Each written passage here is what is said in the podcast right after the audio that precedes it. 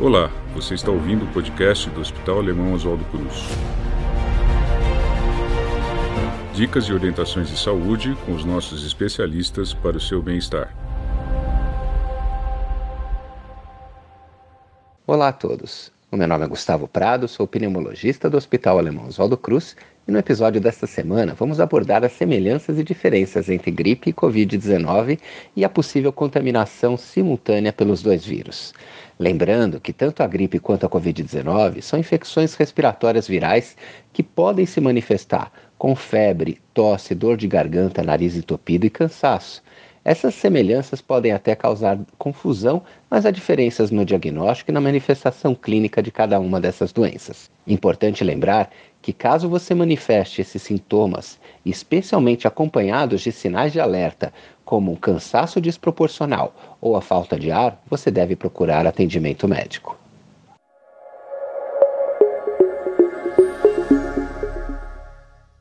Antes de falarmos das diferenças entre a gripe e a Covid-19, é interessante contextualizarmos o período de epidemia de H3N2, uma variante do vírus influenza A que presenciamos no final de 2021 e início de 2022. Como as campanhas de vacinação anuais para a influenza não contemplavam essa variante H3N2, a nossa população era praticamente toda suscetível a esse novo vírus. O que aconteceu então é que no momento em que ainda experimentávamos a ascensão dos novos casos de Covid-19 provocadas pela variante Omicron, ao mesmo tempo tivemos uma enxurrada de novos casos de pacientes com influenza A H3N2.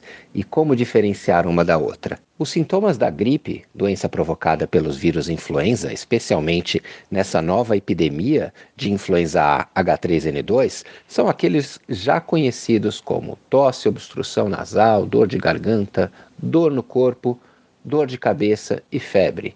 E esses sintomas são bastante parecidos com a manifestação clínica da Covid-19 em indivíduos vacinados, em que os casos mais graves não se expressam com tanta frequência e as pessoas acabam confundindo uma doença com a outra. Então, no momento de alta incidência das duas doenças simultaneamente, a única forma de diferenciá-las é com a realização do teste.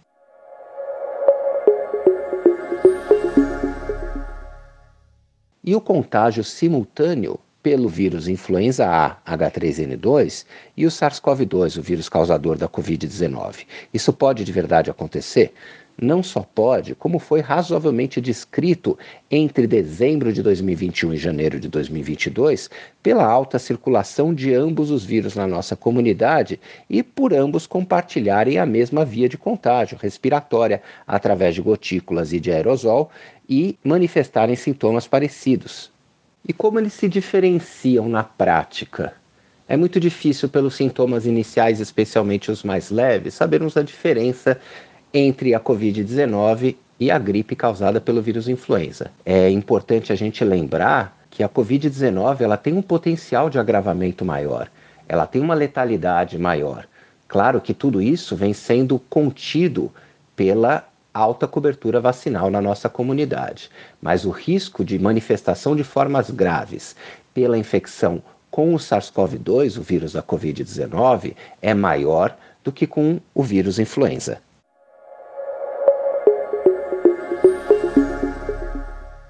O mais importante que a gente deve notar quando contrai uma dessas infecções respiratórias agudas é o manejo dos sintomas, que pode ser feito em regime domiciliar com medicamentos de uso habitual, como analgésico e antitérmico, quando esses sintomas são de menor gravidade.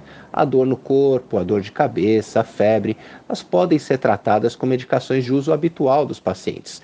Os sintomas nasais com o uso de soro fisiológico. Agora, passando desses sintomas mais leves e a pessoa reconhecendo um cansaço desproporcional para os esforços do dia a dia ou a falta de ar, a dificuldade de respirar, esses são sinais de alarme que devem motivar a ida a um serviço de saúde para uma avaliação presencial.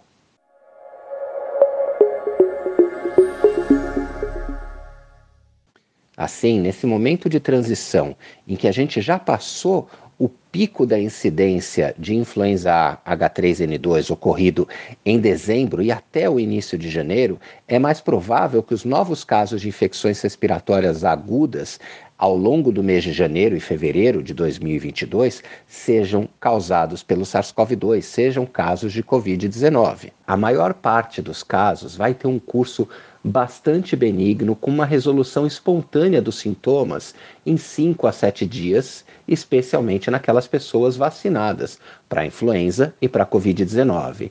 E, independente de ter feito o diagnóstico por um exame específico de antígeno ou de material genético do vírus, a pessoa que manifestar sinais de alarme deve procurar um serviço de saúde.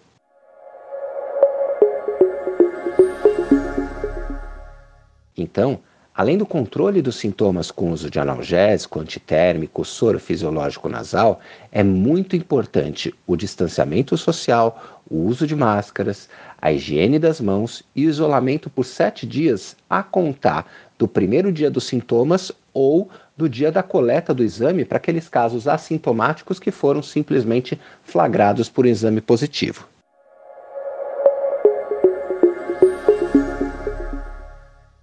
E sobre a variante Ômicron, a gente não pode ceder à tentação de acreditar que ela é uma variante que causa doença mais leve, ou, como até alguns advogaram, que seria uma variante que conferiria uma imunidade na comunidade, porque além de não causar doença grave, se transmitiria muito rapidamente, levando então àquela imunização coletiva.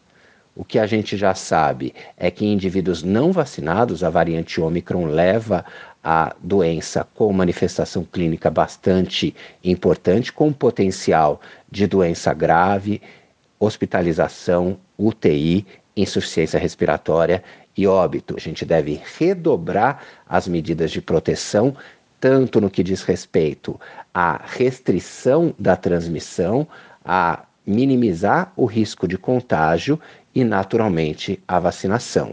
Então, mais do que nunca, mantenham a higiene das mãos, o uso de máscara, a ventilação do ambiente e vacinem-se.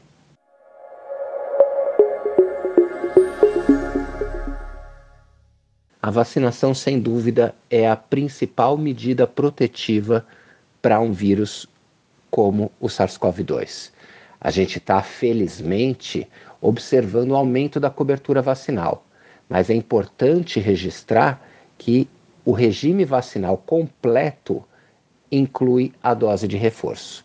Então, para aquelas pessoas que tomaram a primeira dose e não retornaram para a segunda, devem retornar porque ela é igualmente importante. E aquelas pessoas que tomaram a segunda dose devem retornar para o reforço da terceira dose. Isso é fundamental para que a gente reduza a circulação do vírus na comunidade, reduza a multiplicação do vírus nas pessoas e, com isso, reduza as chances da emergência de uma nova variante que possa ter um comportamento pior do ponto de vista de evasão da nossa resposta imunológica ou da possibilidade de causar formas mais graves da doença.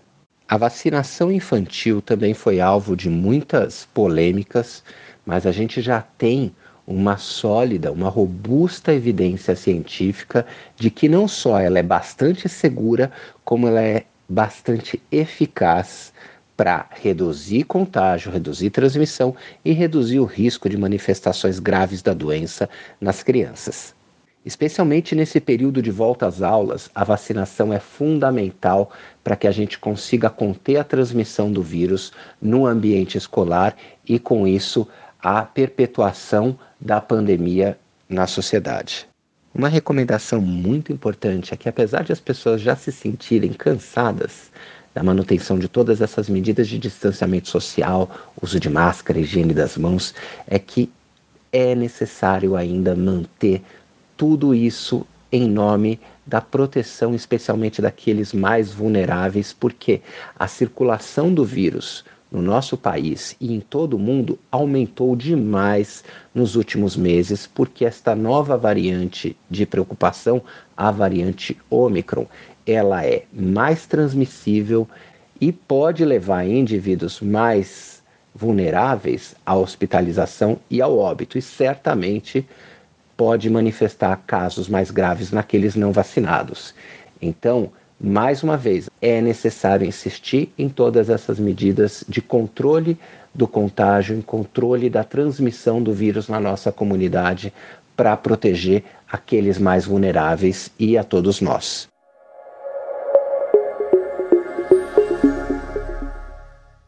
Gripe ou Covid-19 a gente previne do mesmo jeito: vacinação, uso de máscara, higiene das mãos, etiqueta de tosse, ventilação do ambiente. Esse foi o nosso episódio do podcast do Hospital Alemão Oswaldo Cruz. Muito obrigado por nos ouvir e fique à vontade para enviar dúvidas e sugestões por meio dos nossos canais digitais. Até a próxima. Acompanhe o nosso podcast e confira outras dicas para a sua saúde e bem-estar.